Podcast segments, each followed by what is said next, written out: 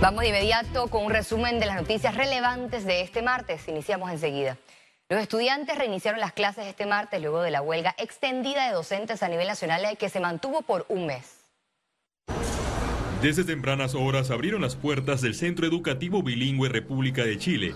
Aquí los maestros recibieron a los alumnos en una jornada enfocada en el repaso de los últimos temas impartidos. Y nos comprometemos como docentes a recuperar todo el tiempo perdido de la mejor manera. Yo sé que hay muchos padres que están preocupados porque ahora los docentes dicen que los van a rellenar.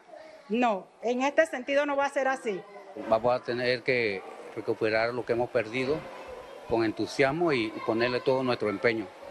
En el colegio José Antonio Remón Cantera, la asistencia sobrepasó el 90% en una comunidad educativa de 2.000 estudiantes. De los 131 profesores que imparten clases, el 98% volvió a las aulas.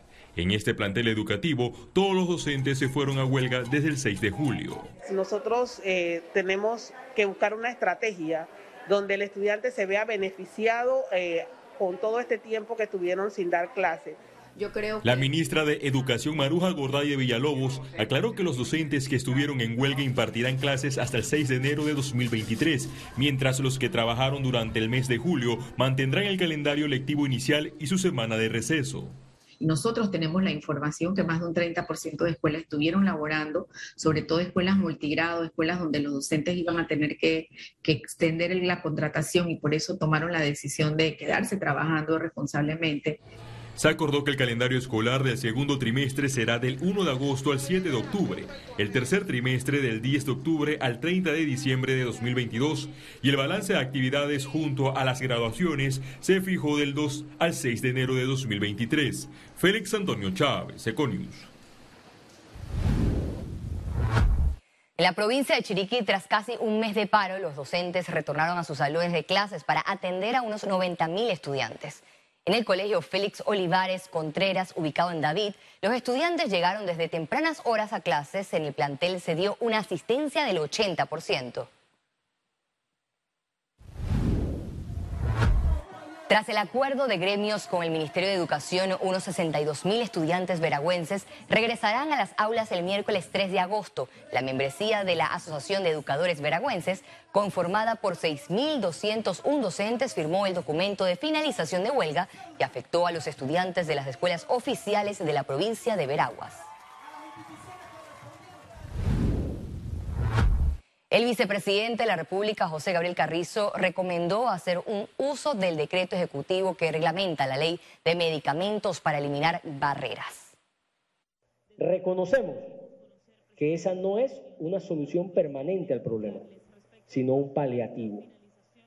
En esa misma dirección, no como solución permanente al problema, sino como alternativa paliativa esta mesa, y les voy a decir ahora eh, cómo quedó balanceado los criterios, ha aprobado recomendarle al señor presidente de la República invoque el artículo 106 de la ley 1 del 2001 de medicamentos. Diputados en la Asamblea Nacional buscan llevar a primer debate el proyecto de ley que cancela de por vida las licencias a conductores ebrios que causen accidentes de tránsito, muerte o lesiones. La iniciativa legislativa surge por el alto índice de personas que, bajo los efectos del alcohol o sustancias ilícitas, optan por tomar el volante. En la Comisión de Transporte, los diputados intentan aprobar medidas fuertes y extremas en este periodo de sesiones. Pienso que es algo, es un clamor de la sociedad y debemos hacer justicia para aquellos, aquellas familiares que han perdido y familiares por este, por estas personas irresponsables que agarran el volante teniendo eh, bajo los efectos de drogas o efectos del alcohol y causando daño a otras personas. Los diputados cuestionaron la actual norma que ofrece tres oportunidades a los conductores involucrados en accidentes de tránsito. Pienso que eso hay que analizarlo, hay un debate con respecto a ese, proyecto de ley, sin embargo, pues, para eso está la Asamblea, ¿no? para analizarlo. Hasta la fecha van más de 140 muertes por accidentes de tránsito. La sanción por conducir en exceso de velocidad es de 50 dólares. Si yo veo que un conductor viene en alto grado de, alcoholemia y, en velocidad.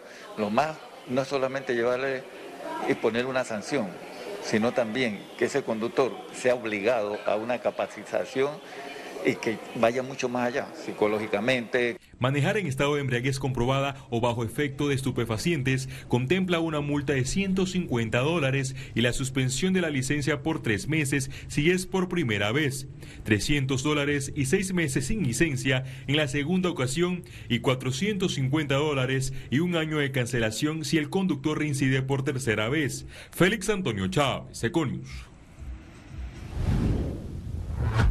La Asamblea Nacional retomó el proyecto de ley que regula el servicio de transporte de turismo vetado por el presidente Laurentino Cortizo. El vehículo tiene que ser blanco identificado con las siglas de SET, SET, que significa Servicio Especial de Turismo. Esa es la, la reglamentación que viene, todos los vehículos serán blancos y nosotros vamos a cumplir con todas las normas. Además, nosotros estamos bien organizados, nuestra organización es grande, tenemos centros de capacitaciones para los compañeros. Lo que nosotros necesitamos es que el gobierno entienda que aquí hay personal capacitado. La Dirección de Investigación Judicial de la Policía Nacional reiteró que las estafas siguen en aumento y detalló las más frecuentes. La cibernética, la llamada telefónica, eh, tengo secuestrado a un familiar, el tema de que tengo un conocido en el extranjero, eh, págame la transferencia por medio de una transferencia a una empresa de envío de mercancía, me están cobrando, se, hubo un sobrecosto en las maletas que envié. Eh, antes de todo esto, de realizar algún tipo de pago, la ciudadanía tiene que corroborar esta información. El Ministerio de Salud continúa con la estrategia de vacunación contra diferentes enfermedades en diversos puntos a nivel nacional que están abiertos de lunes a sábado de 7 de la mañana a 3 de la tarde. Durante la jornada se desarrolla en el Hotel El Panamá de la ciudad capital. Las autoridades sanitarias aplican las vacunas contra COVID-19, influenza, hepatitis, fiebre amarilla, entre otras. Piden a la población vacunarse ante enfermedades prevenibles por vacunación. Y exhortamos a esos padres que traigan a sus niños. Es un lugar bien céntrico, bien cómodo. Eh, estamos promocionando también en lo que es eh, la estación del metro. Estamos tratando de buscar a esas personas pues que vengan y se coloquen la vacuna aquí. También los exhorto a que busquen su tercer refuerzo, ¿verdad? En lo que es la, la vacuna del, de COVID. Economía. Se acercan días de mayor movimiento para el sector comercial por el pago, el décimo y desarrollo del Panama Black Week en 2022. Los primeros seis meses del 2022 reportaron buenas ventas, informó la Asociación Panameña de Centros Comerciales, la cual también lamentó que el último mes por cierres en el país tuvieron una caída tanto en clientes como en sus compras. El mes de julio fue atípico, el mes de julio tuvimos por todo esto que sucedió en la situación país una caída hasta un 35-40% en el, en el récord de ventas en los locales comerciales y en los tráficos de los centros comerciales. Una vez que se logró estabilizar un poquito la situación, hemos sentido como un crecimiento aproximadamente un 15% más de lo que veníamos, entonces estamos como un 85% hasta el día de hoy. A estas cifras de recuperación se le suma el próximo pago del décimo tercer mes tanto al sector público como privado, lo que plantea un mejor panorama. Este martes anunciaron que desarrollarán el Panama Black Weekend del 14 al 18 de septiembre. En 16 centros comerciales, más de 2.000 comercios van a estar con promociones y descuentos. Pensamos igualar la cifra 2019, ojalá podamos eh, superarlas, pero logramos venta 2019 de 90 millones eh, en, los, en la semana que tuvimos de Black Weekend. Yo sé que, que Dios primero vamos a superar esas cifras. Se está hablando que van a empezar desde un 10% hasta un 70% en algunos casos en productos muy específicos. El evento se promovió en Colombia. Acabamos de culminar una caravana en Colombia donde visitamos tres ciudades, Bogotá, Cali, Medellín. Tuvimos muy buenas expectativas. Nos reunimos con más de 200 mayoristas y operadoras que han puesto con buenos ojos la presencia de Panamá nuevamente en el exterior, principalmente en uno de los mercados que por años ha sido eh, los compradores favoritos aquí en Panamá. Para el Panama Black Week en 2022 esperan la llegada de viajeros compradores de Costa Rica, Colombia, Brasil, Argentina y Ecuador. Ciara Morris, Econews. El Instituto Nacional de la Mujer y centros comerciales firmaron un convenio en beneficio del emprendimiento en mujeres.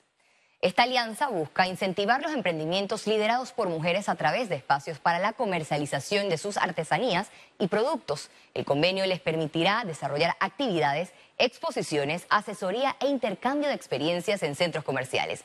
En este caso, del 2 al 6 de agosto en Megamall con esta alianza entre el gobierno nacional y la empresa privada y una alianza tripartita, porque también es una alianza con las artesanas, poder garantizar espacios dignos y espacios comerciales específicamente eh, para emprendedoras. Que esto permite justamente eh, romper esas barreras de, no estar siempre eh, eh, dependizar de alguien, sino buscar esa independencia económica y que nosotras consideramos que es una barrera para erradicar violencia, para erradicar, en este caso, necesidades puntuales.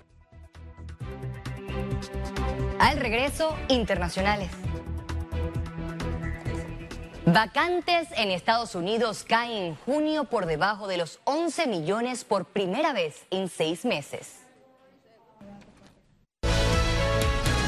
Ya regresamos con Econews.